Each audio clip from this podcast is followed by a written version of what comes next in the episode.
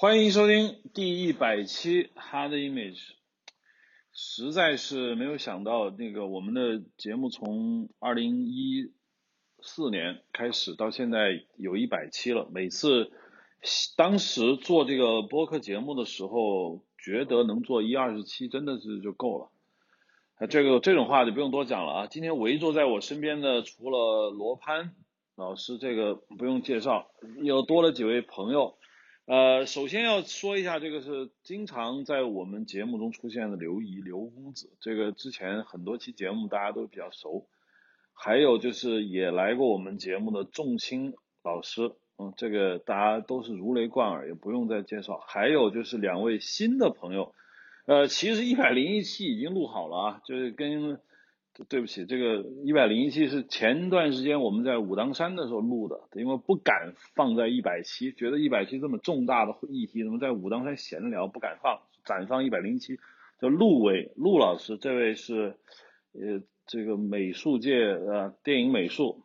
上次本来跟他说啊，我们那个一百零一期要谈《妖猫传》，但但是没没聊起来啊，《妖猫传》的美术，同时。呃，也是这个，我觉得古典园林的设计师，还有就是张小北导演。张小北导演应该是播客界的老人了吧？你在聊播客的时候，我那时候还在听，是吧？你跟关雅迪在搞那每周影评的时候啊，后来因为估计是聊吐了，退出退出播客界，是不是？那个不呃，严格说来不算是播客，其实算是视频。嗯，然后那个是当时我跟郭雅迪做那个美中影评，是一个视频节目。嗯，然后他实际上是在那个湖南，他实际上是在湖南潇湘电影频道播出的一个电视节目。啊，电视节目。对对对。对，这个就因为反正，嗯，你既然是老兵了，我就不用再介绍了。导演，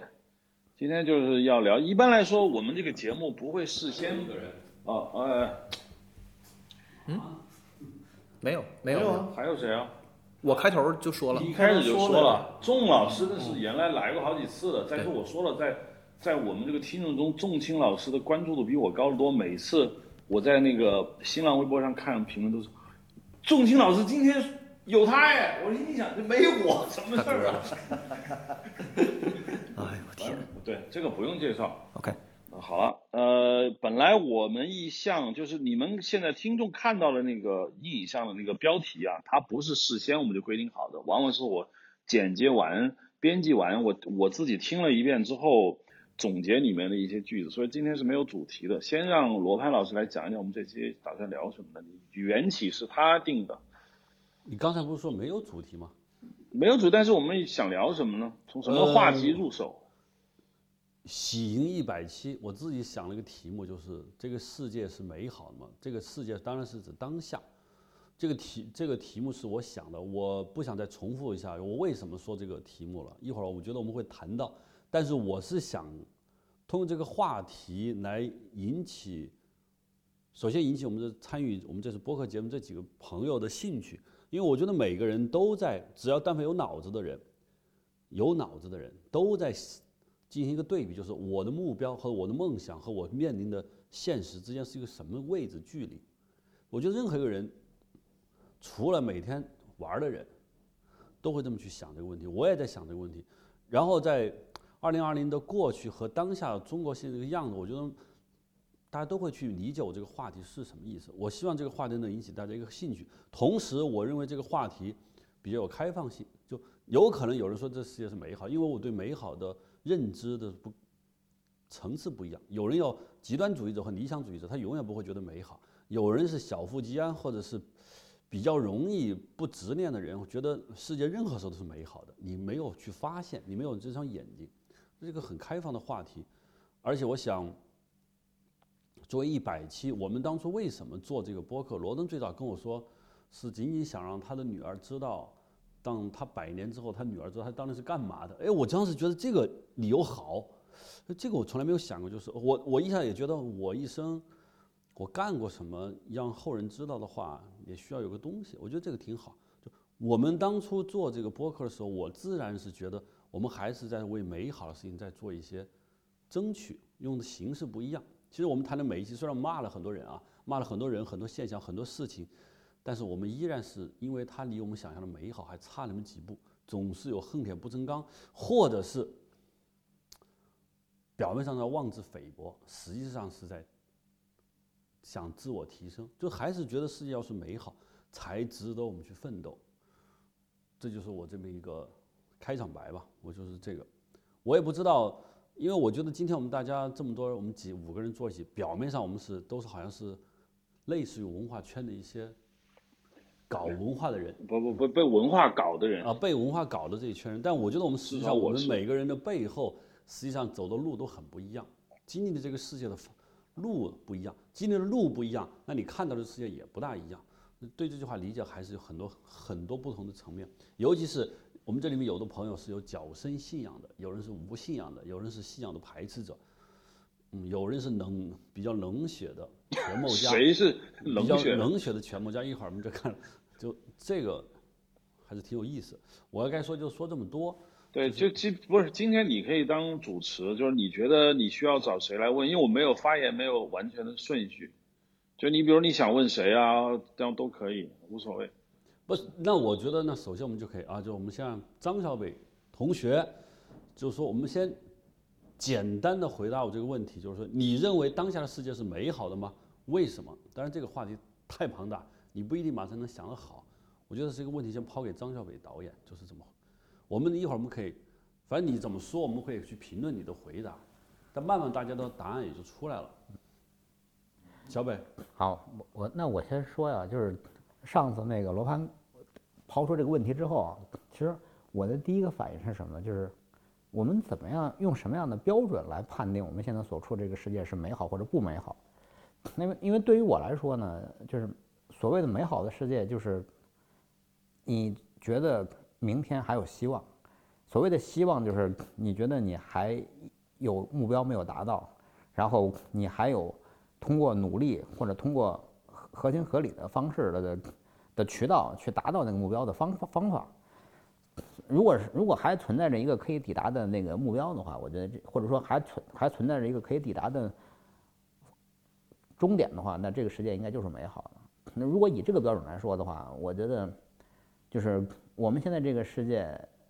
仍然是美好的，但是你你的要求一向很低，对对对，我要说一不，下我首先我要打断一下，你是说你你的这个世界，你给我给一个限定范围，有人把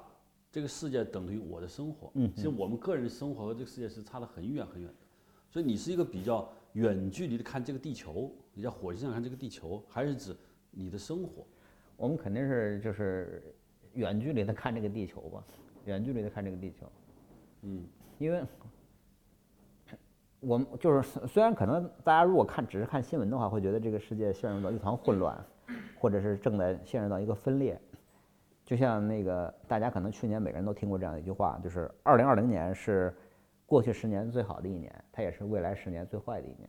就是我们好像正身处在一个变革的年份，然后这个世界正在逐渐的走向不可弥合的分裂难。道没说反吗？嗯，二零二零年是过去最美好的一年，对对，二零二零年是过去十年最好的一年，也是未来十年呃不是是过去十年最坏的一年，对啊是未来十年最好的。说反了啊，我说反了。对，但是这个可能跟每个人的这个，就像刚才你提到的，每个人成长的每个人成长的模式不一样，每个人走过的路不一样，你看待这个世界的方式也不一样。我我我我我基本上还是一个比较乐观的人吧。所谓的乐观是，这这是我从小就被刻在刻在基因里的一种生活模式所带来的，就是我们总相信会有一个更美好的明天在等待着我们，而我们今天所做的这一切，都是为了那个更美好的明天在在在增砖添瓦。这个这个跟每个人生活方式，跟每个人的成长模式不同有关系。我在给你，我在那个群里，我们在讨论这个主题的时候，我曾经给你抛出的观点是说，张小北作为一个科幻片导演啊，他为什么喜欢拍科幻片？我一直的理解是，除了一些客观因素，你偶然撞上了科幻片，但我我一直觉得科幻片的，我看过的科幻片百分之九十是悲观的，就对未来是悲观的。但这些悲观只让我觉得有一点，就是这些人想向往美好，但是他看不到，或者他用悲观的这种心态去期待美好的出现。因因为我用美好的心态去期待美好出现，美好一旦没有出现，那就是一种极大的失望、绝望。呃，我包括我看了很多科幻片，但我我觉得科幻片是唯一有可能，未来是唯一有可能美好的可能，因为过去我们永远都觉得它不好，这世界上没有好的时候。那我是想，但我给你抛出的问题，那句话你同不同意？就是科幻片从来都是在没科没幻，都拍的是我们当下的我们的灵魂的投影。是的，那个，但是这个话题要说起来的话，咱从从头说啊，就科幻片或者说科幻这个词儿啊，在中文里面其实是一个被误读的概念，因为那个它是科幻是从那个 sci-fi 过来的嘛，然后在中国呢，它被刻意的就引导为就是科学幻想，但是实际上，当我们说的当我们在说到科幻电影的时候，它跟科学真是并没有太多的关系。但只不过说这个概念在引，因为它当年是从前苏联引过来的，然后五十五六十年代的时候，然后中国他们刻意的把科学这个因素加了进去，那也就意味着什么呢？他们认为你把科学加进去之后，大家就可以沿着一个理性的道路去实现这个未来。然后，但实际上，当我们现在在做科幻电影的时候，就是这个事儿跟科学一点关系都没有，它只是一个纯幻想类的东西，或者说它更接近某种那个思想实验。这也就是这也回答了你刚才你那个问题，就是为什么大多数的科幻片所描绘的未来都是一个比较悲观的社会呢？是因为我们在现在基于我们当下对世界的认知，然后基于我们的某种理念，然后我们去幻想一种就是思想实验，去幻想一种未来，然后把这种未来给它用影像呈现出来之后，它的目的实际上是想让现在的人知道说，我们我们不要这么做，如果我们这么做的话，我们就会变成这个样子。也就是换句话说，就是我们先就是就像我们拍电影的时候，有时候会会先用那个虚拟拍摄，用预拍的方式先走一遍一样的。它实际上是某种思想的试错。我们先把这种可能性给你走一遍，告诉大家说，你看，未来是这个样子，所以我们现在千万不要这么做。举个例子，就是有一个美剧叫《使女的故事》。为什么要提《使女的故事》呢？是因为这个美剧特别有意思的契合了当下，就是美国现在社会的一种主主流思潮，就是如果我们现在此刻不去做点什么，那么这个社会这将来真的有可能会变成那个极端的样子。我先打断一下，就是我不知道大家看了《西部世界》没有？前两天我屋里在家里无聊，就有一个呃大葱说电影这个人啊，大葱说电影不是岳哥说电影，是大葱说电影，他有一个很长很长的分析西部世界的一个一篇文章，我看了以后，西部世界第一季我看了，我觉得很好，第二季觉得略差一些，第三季我还没有看。但是我我在我看西部世界，我发现让我觉得最美好的东西的时候，都跟那个科学没关系。比如说，我看那个威廉最后老了，回到那个那个地方，拿着枪对着那个女孩，叫什么妹？德妹是吧？回忆他回忆他年轻时候那个滚球滚到德妹，德妹竟然没认识他，他觉得非常的难过。我觉得这是这个科幻片中让我们觉得最美的东西。其实它跟科学没关系，其实无科学可言。就是说，包括西部世界其他的地方，好多地方发现，比如说德妹为什么要杀掉这个福特弑父，是吧？所有的这些科幻片中最让我们感动、最让我们认可的东西，其实都是在科学牛顿诞生以前，人类已经确立好的情感模式，根本就不跟牛顿之后没什么关系。就我是想，是不是科幻片的作者们，其实我就说，其实科，你说把人类变成机器人这些极其科学的东西，观众基本上也 get 不到。其实科幻片最终设定的东西，只是一个人类。对伦理，对说白了是过去，呃，过去神话的一个过去的神话，一个现代版的在演绎。就所以，我我想问你的是，你拍科，你像你要拍，不管你以后有没有可能拍大投资的科幻片，你会觉得你的注注意力是放在科上，还是放在别的方面？那肯定是，肯定还是在放在那个就是人的情感和价值观的层面上，因为科幻片有一个比较有意思的地方是，你可以用合情合理的方式去。说一些就是瞎胡扯吧，就是你把同样的这样的一个故事放在当下这个环境里面，然后有些话题你是没有办法去触及的，因为你毕竟会受到各种各样的现来受到现实的这种制约，或者说受到现实的压力，你没有办法去探讨某些话题。但是你在科幻片里面，你可以把那个就是讲故事的方式去做的更多的尝试，去去探寻那个故事和人性的极限。因为在科学在科幻片里面，我们是可以把人放到一个更极致的环境里面，然后可以把人性放在一个更极致的环境里面，去尝试着看摸索一下这个人人性的极限到底在哪里。而且呢，他就是在那种特定环境之下，就是在那个科幻片的那个语境之中，你去探讨人性的时候，你的这个就是你可以做得更你你的极限会更远。就好比说，当我们现在在讨论普，当我们在讨论道德的时候，道德它实际上是一个随着时间、随着环境、随着外部环境不断变化的一个标准。那么我们在科幻片里面，我们实际上就可以去探讨更极致环境下的人性的道德到底在哪里。然后，比举个例子，就是人吃人这件事情，在任何语境和国家里面，和在任何时代里面，都是一件不被允许的禁忌的事情。但是在现实世界里面，只有很很极端的情况下，这个话题才可以被拿出来探讨。就是有有有有过两部还是三部这样的电影探讨过这个话题，就是有一个阿根廷的那个足球队的飞机坠毁在安第斯山里面。嗯，对对，有好几个这样的真这样的电影，就是你为了求生，你要不要去做这个选择？但是这个故事在真实世界里面实际上是非常罕见，而且是非常极致的，而且它是受到了一个大家已知的这样的一个道德或者认知界限的限定的。但是在科幻片里面，它就可以变成另外一种语境。举个例子，比方说像刘慈欣的《三体》，《三体二》里面就会用一个很长的篇幅来探讨，就是当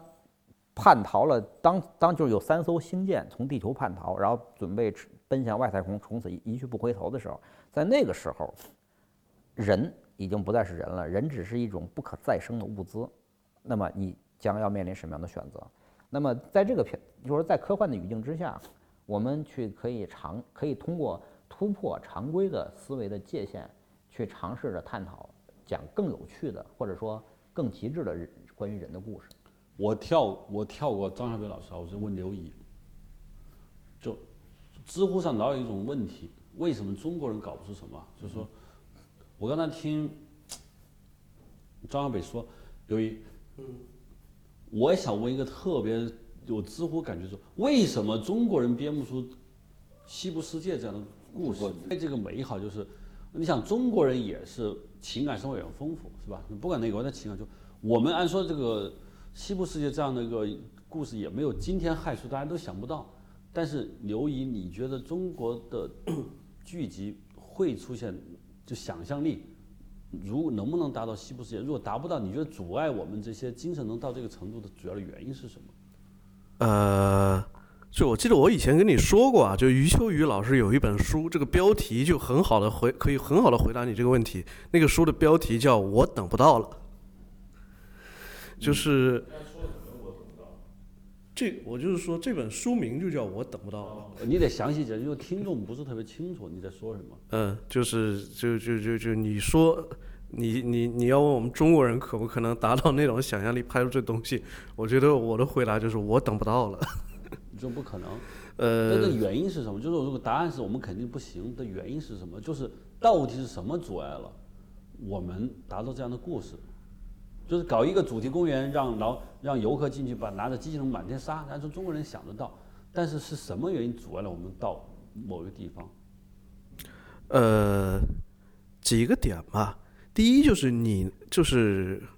我说一个题外话，嗯，就上周上周二的时候，我跟我大学时代的老师石英红教授就是在采访他，顺便也聊聊天，然后。他是今年七十岁，很快就要退休了。然后就是一辈子都在搞历史学和国际政治学研究，包括他也是政府的顾问，他是当国务院参事当了十年。然后就我们就聊到，当然就是采访是关于一些现实的这种国际话题的嘛。当然我们也聊聊历史。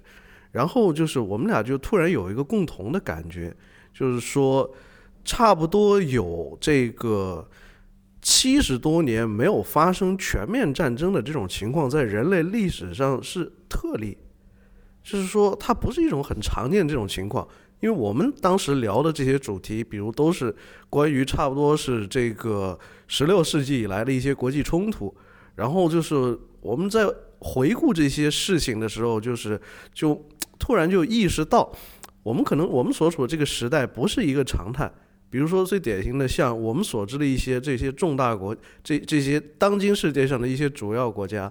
就可能美国相对而言是个特例，但是美国也是十九世纪就经历了一场内战，但是在那之后，就是整个二十世纪，从这个从十九世纪末美西战争开始，然后这个美国征服夏威夷，再到第一次世界大战、二战、越战，再到后来这个伊拉克、阿富汗等等这些这种冲突，就说冲突、死亡和丧失，可能就说在每一代人的共同记忆里面。它都存在，也许不是每代人的全体吧，至少就每一代人中都有人感受和经历过这种东西。就德国可能就是更明显，从一八六零年代就普丹战争开始，差不多到二战结束，二战结束之后还经历了四十多年的这种分裂状态。就这种这种战争、分裂、冲突、死亡、匮乏，就这种东西，可能在就说每一代人的这种就是。可能在过去的这个世、过往的这个世界里是很平常的这种事情，其实对中国人的最近一百年的前半截来说也是这个样子的。就你仔细想想，就是中，就是再往前推一百年，中国还有人想做皇帝，然后 有内外战争、有饥荒、有革命，就等等这种非常剧烈的冲突和震荡，就都存在着。只是说，就很偶然的到了我们这一代人这里，从差不多就是一九七零年代后期到现在，差不多有大概四十年左右，就说没有大的，就说肯定也有社会矛盾和危机，但是没有这种大的，就是剧烈的，造成大量人口死伤的这种战争和冲突在我们这个国家发生。我们可能有大概两代人左右，就一代半人左右的这种时间。处于这种罕见的相对稳定的这种状态，这一定程度上，这使得我们产生了一种幻觉，就我们就觉得说，就是你刚刚说的，就说持续的追求美好的东西去，并且实现它是一种常态，是一种应然，但是很可能就是这种，这只是一种错觉，这只是一种阶段性的这种状况，因为这个。就包括，其实我觉得把你这个话题往庸俗一点的这种路子上引一点吧。当然，我们在可能谈论的是很形而上的东西，我们在谈论这种这种想象力，我们在谈论人类人类的这种智力和艺术活动的这种边界。但是，如果我们把它庸俗化一点，就是其实就说，就跟今天在中国买股票、买房的人，其实也是这样的这种想法。增长永远不会停止，繁荣不会永远停，永远不会停止。那所有人都能从当中就是获得这种好处，但是到底是不是这个样子呢？这个其实就说，就我们只是罕见的处于了这样一个历史，处于这样一种比较反常的这种历史阶段，而且就说看到从这种历，的确从这个阶段的那种比较这种。比较正面的吧，或者说是这种比较这种积极性的东西里面，我们分享了它，我们感受了它，然后我们就产生了一种乐观主义的这种想法，觉得这东西一定会持续下去。就说包括你就就是其实你刚刚提的那个问题，就说这种我们中国人这种一定要拍出这个像西部世界这样的东西。来，或者说我们能不能拍出？我们为什么不能拍出这种困惑？其实一定程度上还是因为你有一个非常好、特别好的这种预期。就假如就开个玩笑说，你就是你在这种你生活在一九四二年或者一九六零年，你不想这些事儿。卢旺达的人民从来不会问这种问题。也就是说，呃，对我不管你，我不管刘毅你说完没有？就是我是想你是说，我不愿意，我不回答这个问题。但是我对这个问题的提出进行辩证，嗯，就你怎么还在问这样的问题？因为这问题基本就这意思，嗯，对，是这个意思吧？呃，就也不是，但是我就是觉得，就是说你的这种困惑，包括你对于现实的有的时候这种比较激烈的情感，是因为就是说你有一个特别好的预期。但是可能包括，就是说，有的时候你可能对于这种人人类的未来吧，包括这种人的这种可能性，你有一个乐观的这种估计，但是可能就就就站在我的角度，我会认为说这个就是可能我是就是。就对于我们这些人来说，可能都是悲观主义者为主嘛。那我刚才说的阴冰冷的权谋家是谁？就是刘毅老师一直是很平静的悲观主义者，嗯，就是对太阳底下没什么新鲜事。对我我我这个问题，其实在我本来是想找小北说，因为我觉得你是开拍科幻片的，其实我也在想，但是我在看，当然西部世界不是美国或者西方世界西科幻片最好的一部啊，可能它的开创性还不如二零零一，是吧？这样东西，但是我觉得它比较接近于我们自己，就是如果让我来回答这个问题，为什么拍出来，就是有很多原因，但是我看西部世界，我发现有两个很重要的东西，第一个是对欲望的认同。就是他，你人可以到那边去杀人，去去找女人，去一些，这个文明中对欲望是认同的。你有什么欲望是认可的？第二，对觉醒的激励，就是德妹他们还包括人要觉醒，是吧？我要觉醒，就是其实福特，我福特这个呃那谁演的？霍普金斯这个，我觉得这个形象很睿智，但是他其实代表不是特别代表某种很强烈的东西，他是一个，他其实就像个冷冰的机器。但我觉得片中很重要，就是对觉醒这么一种意识，一种很激励，这是西方人一直就有的。就所以我承认你有罪，一会儿一会儿陆伟老师会说，就欲望不就是罪吗？对罪的认可，对欲望的认可，然后对觉醒，说白了，我认为觉醒就是反抗，觉醒是反叛。就为什么叫觉醒？说明以前我不觉醒，我是被蒙蔽的，我是被被弄醉的，我是被眼睛蒙的。我现在我要觉醒，我醒过来了，我从大梦中醒过，原来我不是这样，我要。找到我真正的自我，这就是一个是对欲望的认可和对觉醒的刺激，这是西部世界。而恰好这个东西在中国，我觉得缺乏。你的问题不是说为什么你想讨论的是这个世界还美好吗？呃，我是就是慢慢慢慢来，可以可以绕开。但是像刚才你提的问题，其实我就罗登之前有一句话特别好，就回答你这个问题了。之前因为聊过一次嘛，就是说中国为什么拍不出科幻好的科幻片来？你的回答我觉得是最直接指到问题核心的。中国先把好的电影拍出来了，然后咱们才能讨论能不能拍出好的科幻片来。你第一步没解决，你就解决不了第二步。是的。所以你看，举刚才你提到那个问题里边，就是说，我们当下有没有好的电视剧呢？我们有没有好的就是反映当下的现实主义、现实生活的电视剧？那就什么叫好？那跟我们最早的话题，我们说这个世界美好的事情，就是说你什么叫好的电影？这个在。在文艺座谈会上的谈话中，好和我们平时说的还是不一样的，是吧，罗丹？回到来来，回到你的主话题，这个世界还美好吗？这个本来是我就下个要跳到仲青老师，因为我对仲青老师对他的行业不是特别了解，但我基本上就是你是一个投资，你就看谁投资。我游戏人啊，游戏人就是，呃，我我对这个话题的重视主要来自于，呃，这个世界可能有可能就是完全是固固化的。美不美好取决于我们是怎么认知它的，我们怎么判断它的。插个闲话，前两天我跟着我们三个人，路尾、罗登，我们去武武当山，我在武当山的道士那儿，在金顶上，虽然因为疫情封闭了，但是我还是看到了一两个道士。尤其我在大雪，那么大的鹅毛大雪，登上那个朝天门我看朝有个一个道观，我看着道观有有一个老道在那看着那个，我看着他，虽然他骂了我两句，因为我把他板凳拿出来坐了一下，他们，但我感觉他是很轻松的。我当时有一个有那么大概两秒钟，突然想到一个问题，就是说，很自然，我想我要在这儿，我能不能活得下去？我发现很难，因为我们这里脑袋的杂质太多。但是我我就马上想到第二个问题，就是说，这些人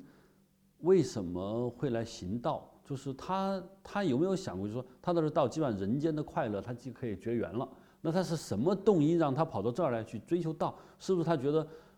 学道可以达到更美好的一个生活状态？就类似我说的，他能达到更美好的世界，呃，但是不可能问得出来啊，有可能人家就是为了混口饭吃。我我想到这个问题以后，很快当然是过去了。然后我我在想，这是我罗德我跟你说的，我给你写那那几个字：山水依旧，人事已非。就我不是说叫浊世非金是吧？我不是，我是说是一高一低，就是说。在人间还是老样子，但你一爬到那山顶上当了道士，当了高僧，马上你感觉就不一样了。是什么原因造成了这么一个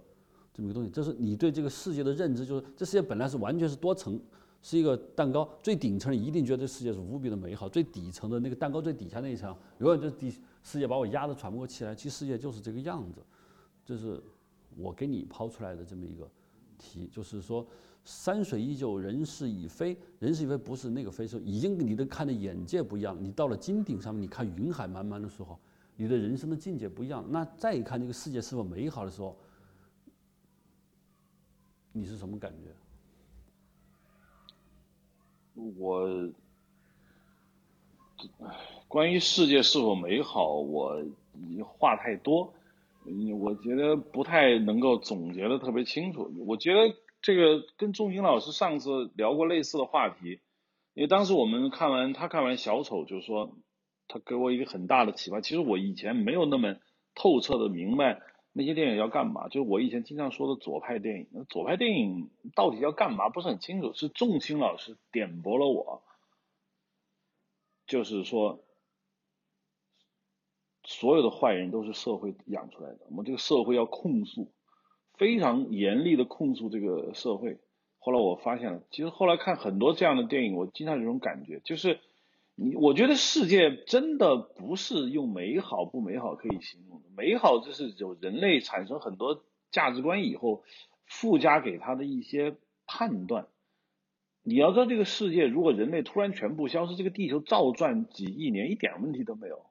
哪来的美好不美好？我看人类真的还把地球没干什么好事。你难道说没有人类之前地球不美好吗？当然你不能这么说。有一天人类文明全消失了，地球郁郁葱葱的待着，自生自灭不美好吗？也很美好。我现在的就不太敢回答这样的问题了，因为我觉得我从一个左派成长为右派，我是有这个反省的，就是。左派总是有一种潜意识的观点，就包括你说的啊，他他那些潜意识他不会讲出来，他自己都不知道他自己有那个潜意识是什么呢？就是只要我找对了正确的历史方向，剩下的只用快马加鞭，这就是他的一个一个思路。就他总认为这个世界有正确的和错误的，我们的纠结只在于避开错误，走到正确的路上，剩下的其实就是按部就班，该该该干嘛干嘛。但我始终认为，这是左派对于历史观啊、审美啊过于幼稚的看法。至于什么是好的，我就不要再掉到同一个坑里了。我不认为有太多的美好跟丑恶可言，我只有相对的。你非要我选，我肯定会选一个，是吧？但你说我选的那个东西是不是好的呢？我只能说比那个好。我从来不会说它就是好的，那个就是错的。只是说我就选这个，我觉得比那个好。这就是我的一个一个粗略的一个一个看法。其实你可以让仲老师讲讲这个他的这个美德，我觉得还是可以再深入的阐发一下的。就你上次跟我说，为什么这世界不讲美德了？美德似乎就给抛弃了。就是咱们当时聊的那个语境啊，就是说，就是你想要去找到一个角度来批判这个所谓左派电影，或者说今天的这个美国的电影的转向。然后在在其他的的影展的获奖作品里面，早都已经转了好多年了。然后然后现在呢，也都传染到奥斯卡了。对，然后我当时最大的感触就是，我我在听你描描述让你感到困惑和痛苦的这种转转转向的观察的时候，我感受到的是一种对于虚伪发起的战争嘛。就是你还记得我当时说吗？就是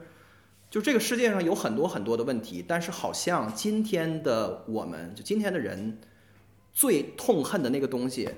不是任何的罪恶。是虚伪，就是 hypocrisy，就是所以所以整个世界在向虚伪发起战争，就好像比如说我们说这个世界上有两个人可以当可以可以当总统，一个人那个杀人放火，然后但是他诚实，他说他说我干过这我我干过这些事儿，我是王八蛋，然后然后另外一个人撒了一些谎，大家就会觉得 A 比 B 强，因为 B 是个骗子，B 是一个。一个一个，他是一个虚伪的人。对啊，现在就是这么看的。对对对对，你不在乎你杀人放火，拜登，对，呃，Trump，对吧？就是就是在这，我刚我刚我刚刚举举的这个 A 和 B 里面，所有人都会选 B，你就你就觉得这个世界怎么就是什么时候突然变成这样了？然后呢，这个时候呢，你会发现说，你任何咱们比如说，比如说比如咱们做播客还是拍电影，做任何的文艺的作品的表达的时候，你想要在里面去承载任何一种。美德就是古典意义上的美德，就比如说，就就就特简单，比如说咱拍一个电影，里面有一个特别简单的思想，说人人应该人应做人应该诚实，或者说那个人应该去帮帮助自自己的的邻居，别人就觉得你这里面的那个虚伪的味道会掩盖任何这个东西的那个本质的那个好的东西，就是你在你在教育我，你在你在那个就是非常那个就站着说话不腰疼的去那个挤兑我，而实际上呢，我有什么？能力去那个去照顾其他人，你就是你说的任何的美好的东西都是废话，而实际上我是这个社会的受害者，我被这个我就是我的生命，我的能量已经被这个世界消耗殆尽，对，就是我这样悲惨的一个人，我如何在这个社会上去存在下去？就是大家已经被这个东西所席卷和征服，而实际上呢，这个这种思想的转向却发生在就是人类历史上的那个物质最就是最丰盛的时候啊，所以就是。所以这是我，我是觉得，如果要要聊这个世界有没有有没有变美好，就是的第一个视角，就是人的那种那种自我剥削和和和使命感和意义感的的消失，就是说，就跟刚才刘刘呃刘毅老师所说的一样，就是我们到底想干啥？我们的目标是什么？就是我就我在我在回想，就是我最幸福最快乐的的时光，就是如果我就是放开任何的条件去回想的话。我能想到就是小时候我去唱片店去买唱片的时候，那时候我操这个唱片拿到手里，我的是啥我都不知道，我就觉得封面特漂亮，然后我就那个就是厚着脸皮跟老板说能不能先把这个塑料膜撕开，让就先让我听听，哇，就是那种就那一张 CD 能够给我带来的那种快乐。就是能让我，就是让我听五分钟，然后能就能让我大汗淋漓，然后晚上偷摸的把把把把那个把随身听藏在被子里面，然后去去品味它，然后那个就一宿都都没睡着。然后我对这个这个艺人和这个音音乐毫无任何的基本的了解，这种快乐今天已经已经没有了。就是我们今天有无数多的那个可以去消费的作品，可以去消费的内容，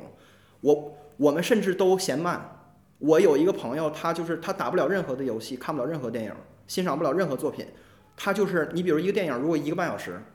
如果那个让他看的话，他会看五分钟，然后就特别不耐烦，就把这个电影给暂停，然后就打电话问我，就这你你你就告诉我吧，这电影到底是不是好电影？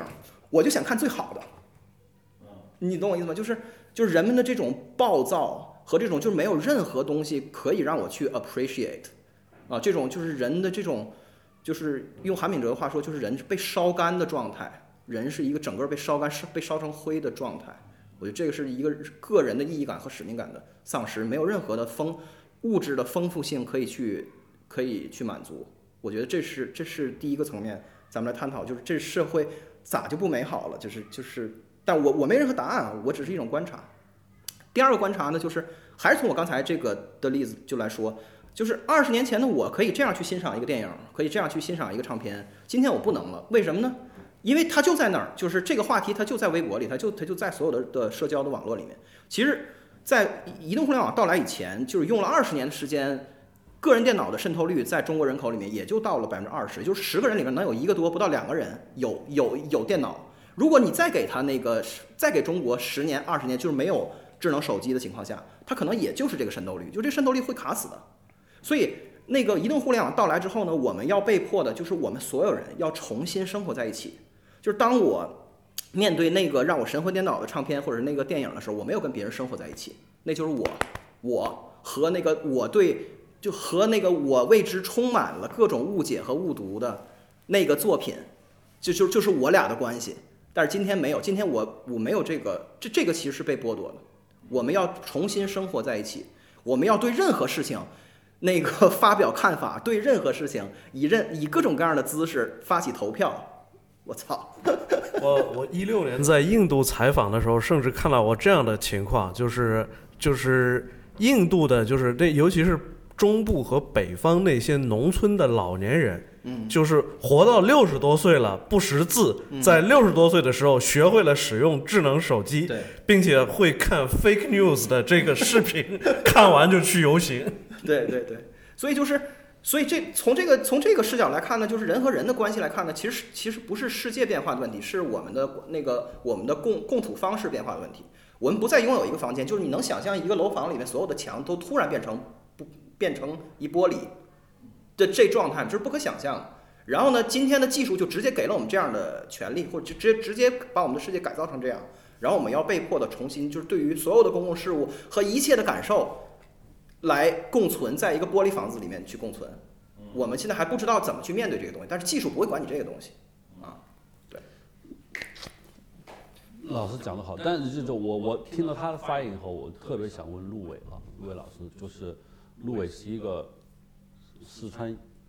美院油画系毕业，就是说陆伟是我刚才介绍了陆伟他信主，包括你也信点主，我也信点主，OK，对，就刚才刘毅的话给我的感觉是冰冷冷的次序，真的别想着什么是吧？不，罗罗盘，我要再补充一句，其实就是我们都看过井上镜的那个敦煌嘛，嗯，其实就是说，就是你要问我怎么看待这个世界，或者说就怎么，尤其是怎么看待我我们认为美好和重要的东西，那我的看法是，可能跟赵行德差不多，就说会有一些重要和美好的东西，就是说值得你去保护，但是就说你要接受一个现实，就是这种，就说他对，就你对这些东西的这种爱和对它的保护，对你的个人命运，对你的这个时代，可能什么都改变不了。就说这个西夏兵打过来，这个占领这个瓜州，把城烧掉，他还是打，并不因为就说你知道这个地方有佛经，你想把它这个保存下来，这种就有所改变。当然，你愿意保存下来，你愿意挖一个洞把它藏在山里面，那是你的事儿。嗯，就是陆伟，我想问的啊，就我依然觉得艺术从有艺术第一天起到现在，尤其是画家、搞音乐的人，都在为美好而创作。我觉得，如果艺术家，我们所有的艺术家都是刘毅老师的学生，都什么也干不了。开玩笑，你怎么能这么说呢？就是，就对吧？有两股力量，两股力量，就是说，我我刚才我我听了以后，我想问陆伟，就是我们我跟他聊过一些关于为什么信主的原因啊，就是包括他是搞艺术，就是你说信仰让我们感觉到世界，如果信仰只会让人感觉世界上很可怕，你没有人去有这个信仰。我佛教、伊斯兰教和基督教都有这样，但同时我觉得，我昨天我看了很多画，嗯，欧洲的画册，一些大画家画的画都是非常美好。给人，我想问的问题是，在这个当下，在这个世界上如此这样的情况下，信仰和艺术到底还有没有起到这个世界的它应有的作用，或者这个作用比十六世纪、十七世纪更强大了，还是现在是一渺小的，只剩一点星火之光了？呃，我觉得这个问题其实，呃，怎么说呢？呃，像之前定的这个关于，包括提到说关于我，比如说的信仰或者是什么的，我觉得这个其实都不重要。就是信仰和，在我看来，信仰和艺术其实是一个，信仰是比较个人化的，然后艺术是比较公共化的。我是这么来看的，因为在现在已经不是一个，但是信教的人比搞艺术人多，那是对啊。因为你信教的，因为信教人多，这个很正常。就是你每一个人都会有一些信仰的需求，就是你不，无论你是哪个宗教，或者是怎么样，就是你是对给自己的一个精神也好，或者是给自己一个你捕捉不到的东西有一个归宿。那么，所以信仰的人肯定是会比搞艺术人多的。而搞艺术人其实往往并不是说为我搞艺术就是为了让这个世界更为美好，或者是怎么样的，而是说我可以通过我的艺术作品，把我个人化的一些东西。把我个人的一些理解和我个人的一些，就是我无法言说、没有办法用语言来表达的东西，我通过我的作品来进行一些表达。其实是是这样的。那这个作品到底能够对整个社会能够改变多少，或者是说能够把这个社会能够改变多少？这个其实，在创作的时候其实并不重要，或者说你自己可能根本也不会去想这个问题。就包括像这个今天这个话题，就就这个世界美好也好，或者说是否会美好也好，这个话题，我觉得我这么多年了，我从来没有认真的去思考过这个问题，因为我觉得，呃，这个思考的触觉我没法去触及这个问题，因为这个问题的触及的话，只能带来一些就是话题上面我可能可以，呃，围绕这个话题去说一些东西，但是我自己的思考，我很少去思考这个问题，到底这个世界美好还是不美好？就是不管这个世界美好还是不美好，你都需要做你自己觉得你觉得该做的事情，或者说你觉得好的事情。我是这么来看这个问题。我刚才的问题，我说这个艺术相对于比如说十八、十九世纪之前和现在，艺术在这个世界上的作用，对于人类灵魂的安安抚作用是大了还是小了？嗯，其实还是非常重要的，就是艺术脱离了宗教以后，它其实就已经融入到我们的生活的方方面面了。就是哪怕是，哪怕是就像刚才宗庆老师提到一个很好看的一个封面，它会有一个感动。那么这种感动到底是源自于什么，或者是目的是什么，其实已经不重要，但它就是感动本身。那这个其实我们的艺术，尤其是当代艺术，当代艺术的生产，呃，和我们对古典艺术的呃古典艺术的欣赏。那么其实都已经是呃怎么说呢？它已经不再是宗教时代的，因为艺术最初的诞生跟宗教是非常紧密的。那么它可能有教化的功能，可能有传播的有传播的意图，有传播的功能等等。但是当艺术脱离了宗教以后，它不再具有这些功能，也不再具有说我要通过艺术让这个世界更为美好的这么一个这么的一个一个一个。怎么说呢？一个一个目的嘛，因没有没有再也没有这个，而只是说从人类本身的角度而言，它是需要这一块东西，就是需要艺术。但这种需要的话，它能够对这个社会带来什么样的好处，或者是呃能够为这个社会的这个建立，让这个社会能够美好，能够起到什么作用的话，我觉得这个嗯不一定不一定。但至少它保留了一种对于呃美的一种认知，或者说对于好的东西的。一种比较模糊的一种追求，那我觉得从这个角度来说的话，其实艺术在现在在当下的话，比在过去对整个这个对社会起到的作用，其实是变大了。我是觉得。那为什么梵高的画，虽然我们我们大众都认为梵高生活很苦闷，可是梵高的画所体现的色彩明亮，这世界的那么茁壮美好，就梵高。如果我们不了解梵高，梵这些画让我感觉很有冲击力，就是这世界的美好的这这这都都都都都这样了，嗯，就是是不是说明艺术家还基本上是认为世界是要美好的？嗯，不是，其实我是我是觉得，就是我们觉得梵高的画美好也好，或者是呃谁的画好也好，其实这个是比较有趣的，就是我们对于艺术品的解读往往是误读。就是我们往往是误读，我们从一个作品里边，我们我们得到我们觉得可以得到的东西，可能艺术家他并不是这么想的。梵高并没有觉得，哎呦，这个夜晚是多么的美，他可能觉得这个夜晚是多么的忧伤，多么的惨。他按照他的方式把它表达出来以后，那么十个人可能有十个人的解读方式，就会觉得，比如说你可能会觉得，啊，这个看起来太美了，这些色彩的关系和这些色彩的碰撞产生出来这种力量感和这种美的闪光，那是。你的看法，但是每一个人可能就不一样。对，所以这是艺术比较有意思的地方。昨天在罗登就在李总的办公室看的那你说的神话那本画册，我突然想到我以前从来没有想的问题，就是你看卡拉瓦乔那些画画的，就是以基督、以耶稣为主题的各种画面，然后还有拉斐尔当时圣子降临，我觉得。操，这以前该不是洗脑作品？就其实就在洗脑，就给那个时代人洗脑，就信仰基督教的光荣、正确、伟大。你看，我画了很多画，就几乎强调了基督的无比的神圣啊，用各种手段，包括圣子降临。就我突然发现，有可能那个时代这些东西就是洗脑，彻底给你洗脑。但是过了几百年之后，我们看它就觉得真的漂亮。你看恢宏漂亮，那会不会以现在我们搞锣鼓喧天、锣鼓喧天那个？凯歌完之后，过了一千年的人呢，谁都看现在有东西也是艺术，艺术啊，好，可是忘掉了。现在很多人是反对他的，就是说，那个这就太抬举那些体操团体运动了。其实你你你你讨论的其实就是那个，我觉得可能是大多数那个艺术家、艺术家或者艺术作品所追求的一个终极目的吧，就是能够超越时间嘛。但这个东西，我觉得实际上是一个，就是这这不是你这这不是创作这些做艺术品的人所需要思考的问题，因为这个是一个怎么说呢？这完全是不可控的。而且那个不能把不能把那个美术，就是不能把绘把绘画和那个电影放在一起来谈论的问题是，它不是个协作。就是它你大就是电影和游戏这种大规模协作的创作，它的那个因素就就是和它它的构成和和。和和他创作的那个基底完全不是一个个人艺术家的挥洒，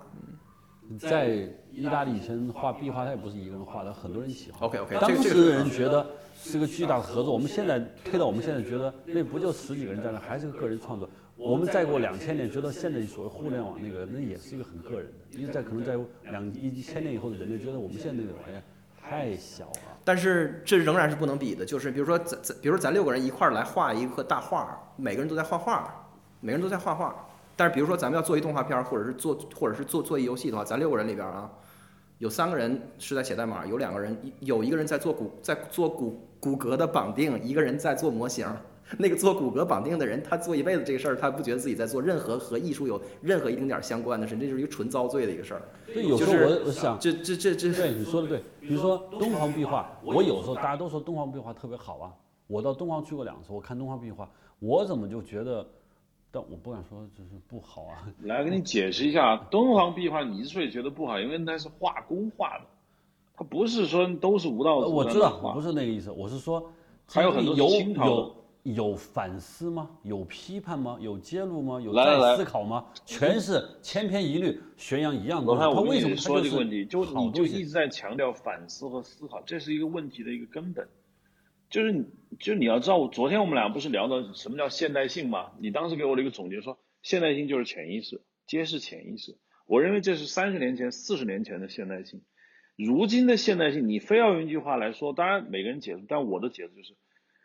他开始寻找终极意义。以前寻找终极意义这个事儿啊，只有这个世界上总共不超过十个人在想这个问题。现在由于他说的移动互联网这个东西扁平化了之后，当你知道全整个世界的人都在寻找自己的终极意义的时候，这个世界就变得不好玩了。我不说好不好，那有一个人上知乎问中国为什么拍不出这个？中国为什么不能哪一个？你跟他的生活有什么关系？他是在寻找一种意义。这个意义当所有人都去寻找的时候，就这个意义就变得不重要了。我说了，什么东西只要每个人都能干，这就没了。比如我们以前说，我们言论不自由，我们说话没有自由，那都是有一些人，大部分人都是没办法说话，那言论自由才才有意义。那当所有人可以自由自在说话的时候，你认为这个意义还有吗？就没有了。所以现在东方壁画的关系不，就你不是说你在那个壁画上你看不到意义吗？看不到追求吗？我就问一个最简单的问题：你为什么会产生我要看见意义，我要看见追求这种想法？这是现代社会才具有的，这是现代社会潜移默化的给到你的一个观念，就是说我在任何的作品中，我要看到意义，看到追求。如果我看不到，那可能它就是一个没价值的。这不是现代社会给你的东西。而且作者性才是那个也是最近几百年才才出现的东西，可能一千年前都没有作者这个概念。对这就是想问敦煌壁画美在哪儿？比如说，有人考古学的美，通过敦煌壁画我们看到了那时候人的审美东西，但是它到底它本身的美在哪儿？其实都是其实都是我们现在用用现代人的眼光，用现在的眼光来看评判过去，评判过去的历史，评判过去的所有的这些艺术品或者是所有的这些遗物，是我们用现代人的眼光来评判它。就是它的好和不好到底好在哪儿，其实也是一个选择性的一个一个回答，它没有一个绝对的标准。就像我们现在其实没有办法从就是现代人创作艺术品的这种方式，或者说我们自己所掌握的这种方式去评价古人他是在怎么样去画这个东西，就是可能是好像画工在那很无聊的那种那种那种绘画过程，然后产生出了一个放了一千年变成一个特别牛逼的一个艺术品。那么怎么去怎么去评价它是一个牛逼的艺术品？那么我们没有办法从我们现在做艺术的眼光去看它，因为当时他们做的时候，其实古人在包括欧洲在中世纪时期，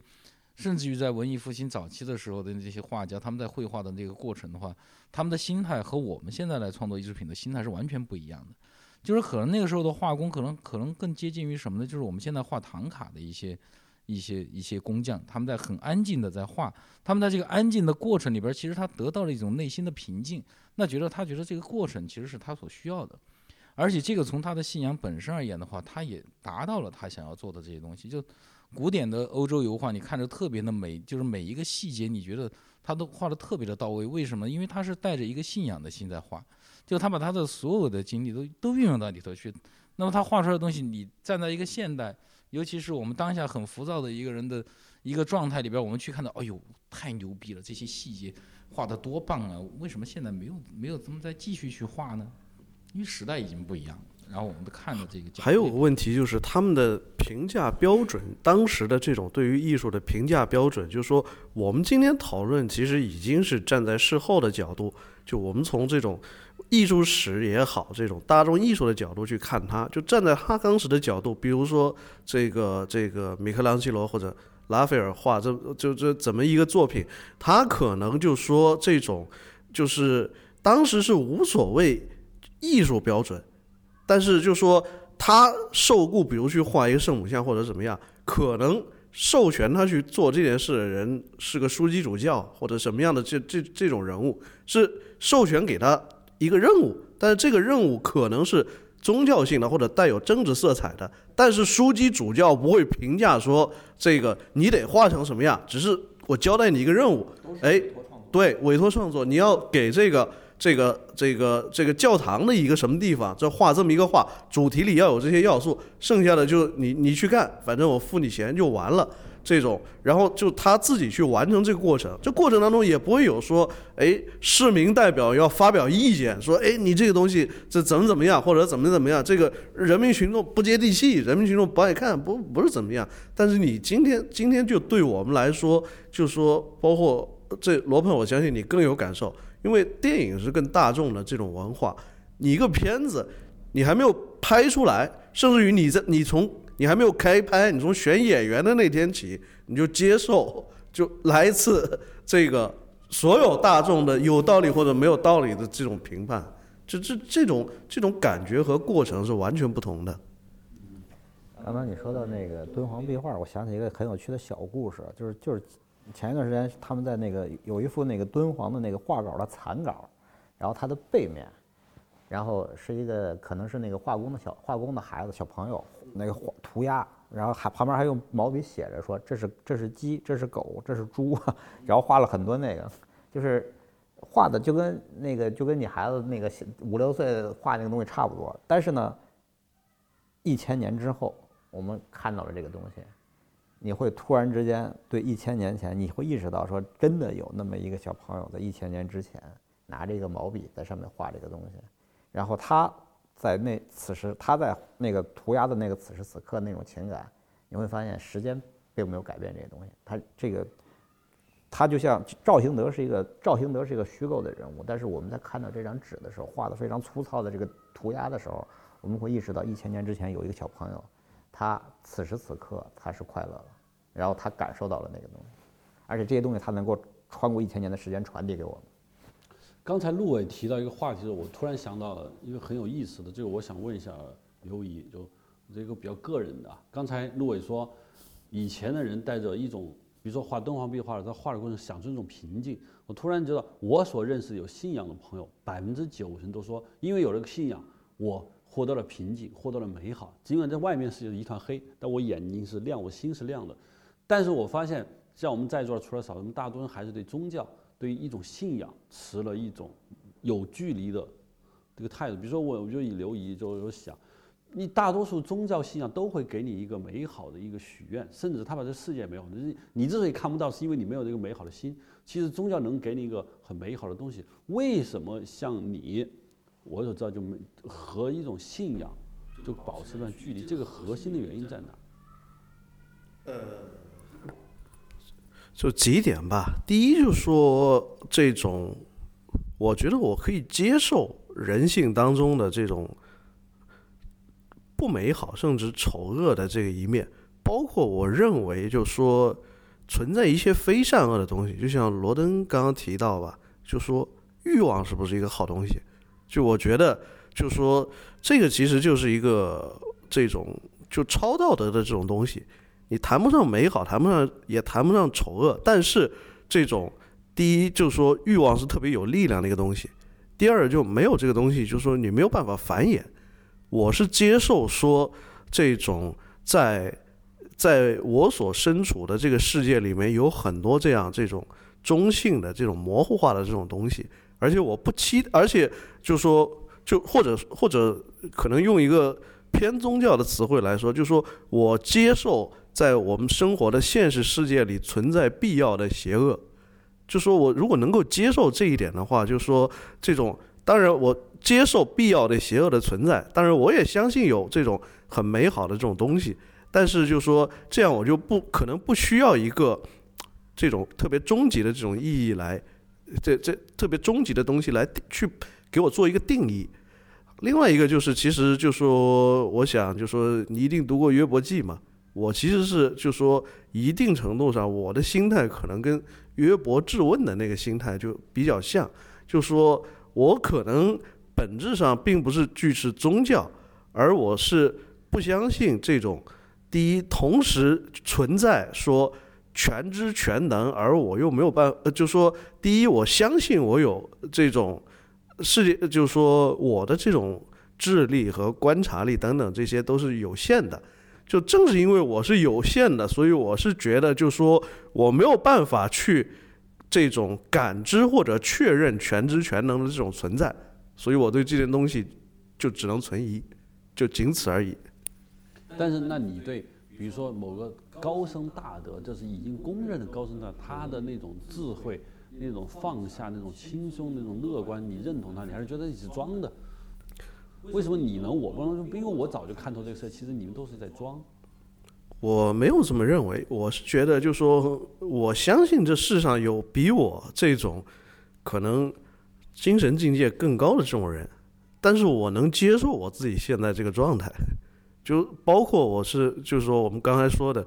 我接受说，我认为重要的，我相信我在做的一些工作，我读的一些东西，我想的一些事儿。很有价值，很重要。可能从从柏拉图、修昔底德，甚至更远的时候到现在，每一代人都每一代都会有一些人去想这些事儿，然后把他们的思考记录下来。包括我在很我们可能再过很久就还能读到。但是就说他对于我们的这种，第一就说他可能不一定能改变我们的现实境况。第二就是说我们。我也接受一点，就是说，就具体的这种很琐碎的生活里面，你很多事儿，就说跟你的跟你认为重要和有价值的这些事情，就说它它不一定合拍，也不一定冲突，它可能就是一个平行的这种状态。而很多时候，我是觉得，就对于我们可能这些偏知识分子性格的人来说，有的时候就说你容易爱抽象的东西，但其实爱抽象的东西，一定程度上。更容易，就我有的时候就说真的，就是说我有的时候是，就比如说我们可能看到非洲哪儿闹饥荒，或者我们看到这个这个叙利亚内战，就看到很多这些照片，这些这这种东西，我们都会这种有所触动。但是就像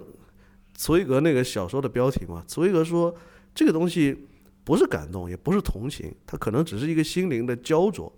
它是个比较浅表的这种东西。但是，就说到了我们的这种生活当中，就比如说，我相信罗盘你一定有体验，就是说，因为你在西藏待那么久，你肯定能，比如说，你能看到那些，就说这种这种小孩儿，就藏民的这些小孩儿，有一些包括就说这种没有没有读过书的，就追着游客要钱的这些小孩儿，那你对他的感情就可能就说就这种会更复杂。可能比你看电视里看到那在哭的叙利亚小孩，你会变得变得更复杂，因为其实真的就是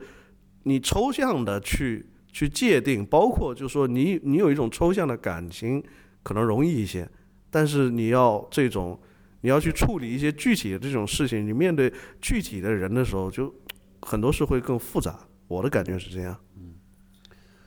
我个人觉得。这个在我所了解的世界历史上，打着有一个美好世界旗号的人很多，并在这个旗帜下死了很多很多人，但这个旗帜永远没有倒下。还有一顶旗帜，书记说，跟着我会建立更美好的世界，还有更多人要上，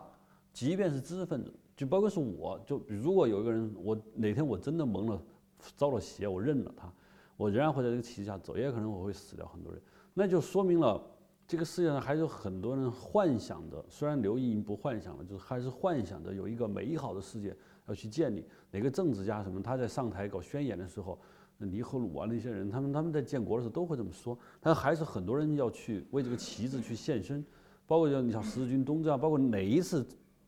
战争的开始都是这么想的。那我想问一下罗登，你是怎么看的？就是美好世界的旗帜，先问，然后问刘毅先生。我觉得让仲青老师回答。哦，对对对，我觉得你这个问题特别合适他回答。就为什么打着美好的旗帜，总有美好不少世界人，建立美好世界旗帜，总有不少人在很多人旗帜底下跟着。一到当恐怖分子的事儿，就就让我说话，不行不行，我才不说呢。啊，不是恐怖分子，我就我不是这个，我拒绝当我拒绝当这个陈陈述这个道理的人。但我是觉得，我还是想回，就是想回应一下刚才就是就是咱们纠结了很长时间这个就是就是艺术作品的对于美好的的追追求的这个事儿。我是觉得我们特别容易受到一种诱惑，就是回回到一种线性的框架里，比如说。就是咱们其实照美国差一个什么样的距离，我们离好莱坞差差一个什么样的距离，然后呢，我们就是大概就是缺什么样的因素和什么资什么样的资源，然后怎么怎么样。那实际上它它首先它肯定是一个螺旋式上升的过程，这是废话。然后第二呢，就是我我就就我是觉得不存在一个线性的那个视角，它与其说是一个那个落后和先进，就或者怎么样，它它不如说是一一坨谱谱一坨谱系，而这个东西甚至是很难被分析的。然后我们我们中国这个社会只是在按照我们的这个我们的来的来处慢慢的在生长。就如果你要去拆西部世界，如果你要去拆一个好的作品的话，你会你你也能拆出一些一些踪影、一些痕痕迹来。你比如说西部世界，它必须得有那个西部片儿来打这个底。它这个它这个剧里边有一半是一个西部的题的题材，然后里面有英雄，有那个传统的那个西部电影的所有的要素。然后呢，第二呢，就是它有这个七姐那个 Michael Michael Crichton 的那个原版的那个西部世西部世界里边的那个人露出自己机器人本质的那个那个想象，就是它有很多就是原始的东西，这个脉络和这个源流咱们都没有，然后咱们就说我们就想要一个这样的东西，这实际上就是还是一种来自于那种就是我们就想要赶上，就好像就是新冠疫苗，我们在一期，他们在三期，就咱咱咱能咱咱能不能快点儿？但问题是，所有的涉及到文化和艺术的创作的时候，我们没有一种可以把它拆分为一种资源和能力组合的方式，来去论述它。这个这个是永远都不可能的。我们只能是我们自己。我们能长成什么样？就是我经常喜欢说，就是我们所拥有的东西就是我们，就是在文化的这个世界里，就如果在科技其他的那个产业里面，那是客观的，就是咱要做一种宫颈癌的疫苗，那这个这是有进度的区别的。我给你补什么资源，你就能快一些，就是对。但是在电影和文学和所有的这些东西的时候，我们唯一能拥有的就是我们自己，就是我们自己身上的那个那个东西，它能长成什么样，就就它它就它就是什么样。